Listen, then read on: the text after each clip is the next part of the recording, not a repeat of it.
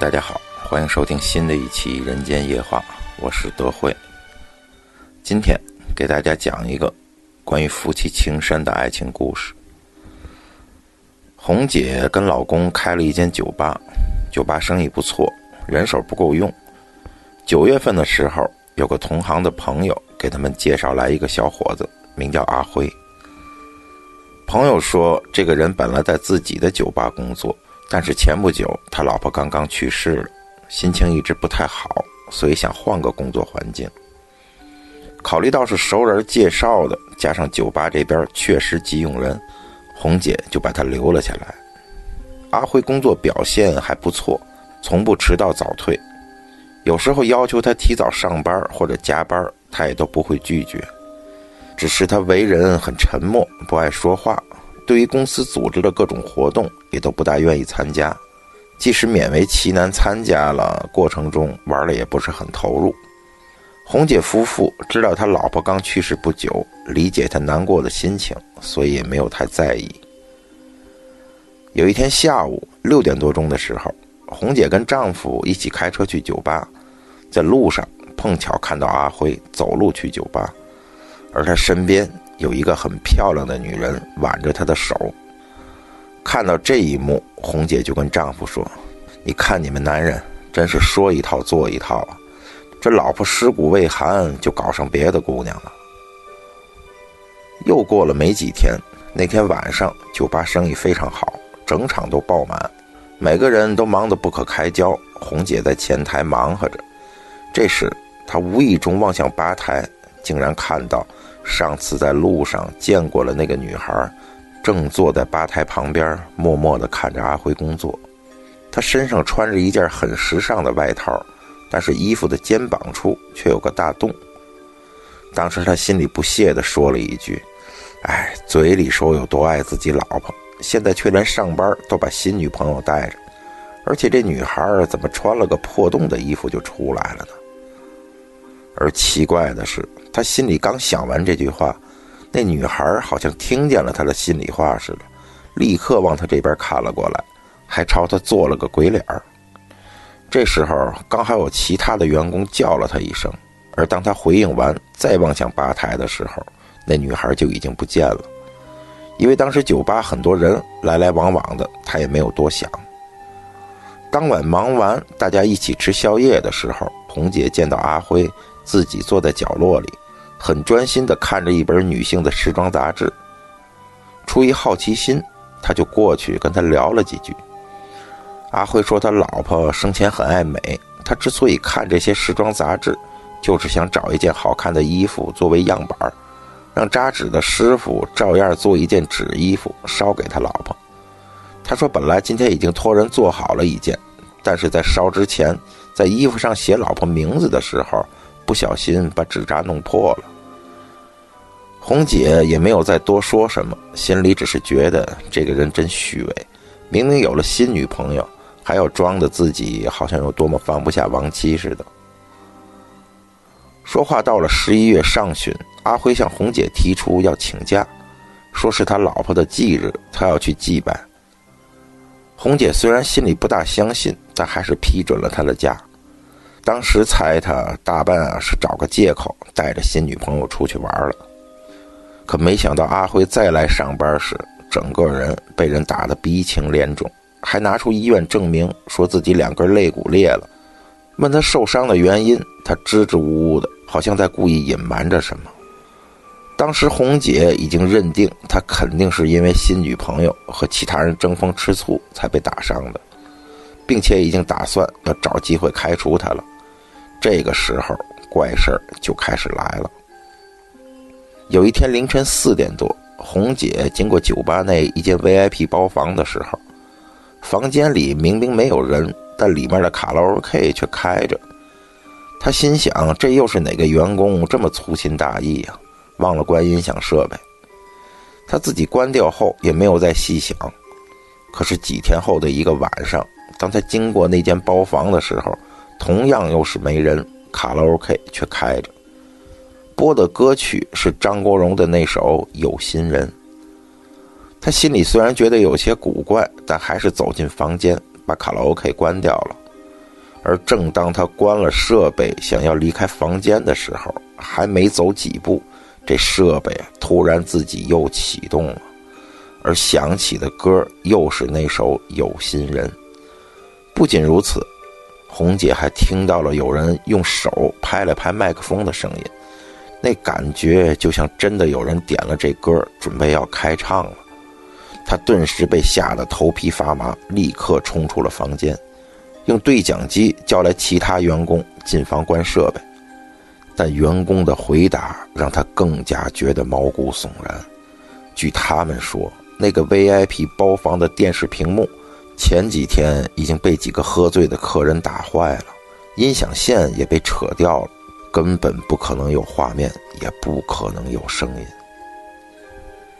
这件事儿之后，红姐觉得自己是撞了邪，或者精神出了问题。于是去医院看了一下，医生说只是她精神太紧张，可能是出现幻觉了。她半信半疑的，但也确实没有什么更好的解释。之后又过了一阵，在临近冬至的时候，他们夫妇组织酒吧的员工们，总共十四个人一起去吃火锅。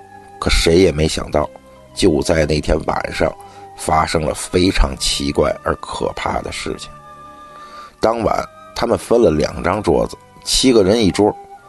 服务员在安顿好第一桌后，就来到了红姐夫妇和阿辉所在的这边，对他们七个人说道：“八位来这边坐吧。”说着，就把他们安排了一张有八个座位的桌子上。当时大家也没有在意，因为实际上只有七个人，多出来那张椅子自然用来放包和外套什么的。而阿辉就正好坐在了第八张椅子旁边。到了点菜时，因为红姐讨厌羊肉的膻味儿，所以大家从来不点羊肉菜品。但这次上菜的时候，却多了一份羊肉饺子。红姐知道自己丈夫其实是喜欢吃羊肉的，以为是他自己点了不承认，还笑他不实在，点个菜还偷偷摸摸的。但她却很认真地说：“确实没有点过这份羊肉饺子。”红姐也没有理会。他们这一桌只有她老公和阿辉吃羊肉。她老公可能是因为难得有机会吃羊肉，一下子就吃了七个。那一碟一共就八个饺子，阿辉呀才吃了一个。到了第二轮上菜的时候，不知道为什么又多了份羊肉饺子，大家也都说没有点过。同样的。这次又是她老公吃的最多。到第三轮点菜前，大家都说一定要先检查一下点菜纸，免得她老公啊又偷偷点了羊肉不承认。而这回确实看清楚了，根本没有人勾选羊肉饺子，但上菜时竟然又多了一份羊肉饺子。他们马上把经理叫过来询问。那经理看着空置的第八张椅子，说道。是那位小姐说她老公爱吃羊肉饺子，特地走过来叫我下单的呀。那一刻，整桌的人都呆住了，大家你看看我，我看看你，吓得谁都不敢说话。那经理还不知道发生了什么事儿，以为他们因为那位小姐为丈夫点菜而吃惊，于是径直走到空着的第八张椅子前，按住椅背儿，笑着说道：“都什么年代了？”年轻夫妇秀个恩爱很奇怪吗？一会儿我送些特别的甜品给你呀和你老公吃，不给他们。阿辉听到经理的话，咬着牙忍着眼泪对他说了句：“多谢。”那经理又低着头对着第八张椅子嘀咕了几句，才离开。这时，同桌的其他人基本已经猜到发生了什么事儿，谁也待不住了。饭局也就草草散了场。大家出来后，阿辉说想自己四处走走，但红姐的丈夫却突然坚持说一定要开车送她回家。红姐跟丈夫连使眼色示意她离开，可丈夫却仿佛没有看到一样，执意要阿辉上车。因为刚刚的诡异事件，其他员工自然也不敢再坐他们的顺风车。无奈之下，红姐只好坐上了副驾驶位，任由她老公开车送阿辉一人回家。车子行进了一段时间后，阿辉突然对他们说道：“对不起，我确实不知道他的存在，更没想到他会跟来。这顿饭啊，弄得大家都不开心，真是不好意思。”红姐忍不住问他：“你见到你老婆了？”阿辉回答道：“没有啊，我也想啊。”说着，眼泪流了下来。红姐递过纸巾，她接着说道：“对不起，吓着你们了。”如果有需要，我可以辞职。那一刻，红姐其实是求之不得的，但是表面上还是安慰她别多想，有什么事儿啊，以后再说。到达地点后，她下车时，红姐明显感觉到还有另外一个重量跟着下了车，因为车子明显的多震了一下。这时，她开始埋怨她老公为什么一定要送阿辉回家呢？她丈夫颤颤巍巍地回答道：“你以为我想送啊？是那位小姐叫我送的。这鬼都开口了，你敢不送吗？”红姐听完愣了半晌，说不出话来，缓了缓神儿，跟丈夫说道：“那怎么办呢？要不要把他开除了呀？”而她这句话刚说完，车座后门突然自己就打开了，有个重量坐了上来。而车门也被重重的关上，好像有人发了脾气似的。红姐和丈夫根本不敢向后望，但也知道发生了什么事儿。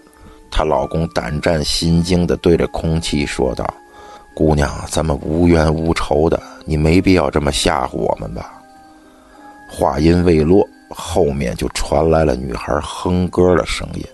红姐一下子就听出来了，这女孩哼的。正是张国荣的那首《有心人》，他马上想起了那晚 VIP 包房发生的事情，原来就是他。他吓得马上说道：“你别生气，我们不会辞退你老公的。”同时心中忍不住开始念起阿弥陀佛。这时忽然听到后面那个女孩笑着说道：“你可真行，你又不信佛，念了又有什么用呢？”这语气呀，好像是捉弄完人很高兴一样。他刚说完不久，红姐就听到有人在用手指甲在慢慢的刮他们前座椅背的靠枕，感觉马上就要刮到自己耳边了。俩人吓得马上跳下车，连车都不要了，一路狂奔着跑了。当晚，夫妇俩也没敢回家，俩人去酒店过了一晚。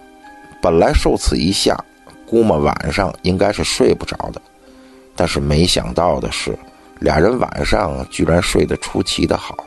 他还做了一个梦，整个梦他都是以第三人称的角度看到了一些影像，那些影像会一个个场景飞出来，就像是看电影一样。第一个场景是在一个医院里，他在梦中。见到那晚在路上遇见阿辉时挽着他手的那个女孩，这时他躺在病床上，阿辉在照顾他。梦境中就如同电影叙事一般，日子一天天过去，那女孩开始掉头发，越掉越多。医生说她已经是第四期的癌症了，生命只剩下两个月了，甚至更短。阿辉每天都来照顾这女孩。陪她聊天，逗她说笑。这期间还有一些这个女孩的亲戚朋友来看她。后来有一幕，红姐见到这女孩的大嫂，竟然带了一些燕窝、白鳝这些癌症病人不能吃的食物来，趁阿辉不在的时候喂这个女孩吃了。女孩的大哥赶来发现后，见到老婆这样对待自己的妹妹，双方还起了冲突。在争吵中，红姐才了解到，原来是因为那女孩的大哥包了二奶，而这二奶正是这个女孩的朋友，因此大嫂牵动于她，所以故意带这些食物来，要她吃的死的快点之后还在梦中见到那大嫂常来捣乱的情景，同时也见到了阿辉向那女孩求婚的过程。他求婚时唱的歌，正是张国荣的那首《有心人》。婚后不久，那女孩就死了。红姐在梦中看到阿辉非常伤心，不知道为什么，她完全可以感受到那种痛心的感觉，好像所有的事情都是发生在自己身上一样。再后来，梦中场景一转，来到了一片墓地，她看到阿辉正在那女孩的坟前祭拜，而那女孩的大嫂竟然带了七八个男的来捣乱，要扫走祭品。红姐眼见阿辉拼死护着祭品，被那些人狂殴，血流满面，躺在地上一动不动了。她一着急就惊醒了，而这时她发现身边的丈夫也同时醒了。两个人都是满脸是泪。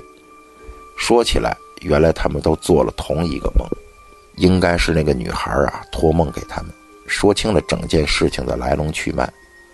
红姐觉得她这么做不仅仅是为了保住她老公的饭碗，更是生气他们误会了她老公。想到此处，俩人也就不怎么害怕了。